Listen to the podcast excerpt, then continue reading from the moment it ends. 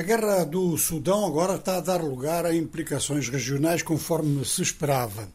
Uma zona fronteiriça com a Etiópia, que tem dado lugar até a algumas disputas, não violentas, mas reivindicações.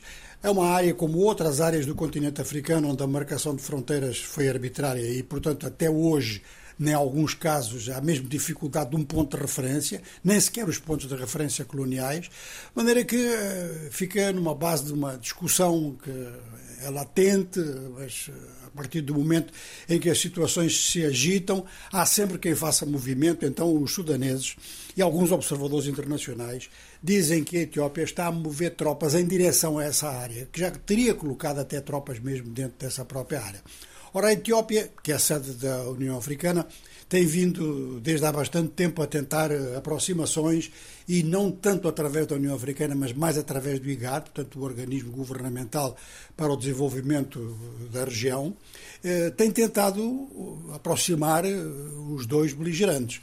Mas a beligerância de tal forma que ultrapassa completamente o continente africano, atravessou o Mar Vermelho e está tudo centrado na Arábia Saudita. Então, enquanto isso acontece, a Etiópia faz este movimento. Pode ser um movimento no sentido de reforçar as suas intenções em relação à área, as suas intenções de soberania, pode ser também eh, para fazer pressão, para que os contendores entendam que as coisas depois podem se envenenar na região toda. Há outras informações que apontam a Eritreia a fazer eh, movimentos semelhantes. E que, é claro que, neste caso, até é uma função do governo da Eritreia. É um governo super autoritário, dos mais autoritários do mundo, e que está sempre à espera de uma, de uma ocasião para fazer funcionar o seu dispositivo militar e policial, que é uma das coisas mais importantes do país, porque é base do próprio poder no país. Então a situação sudanesa prolonga-se até aí.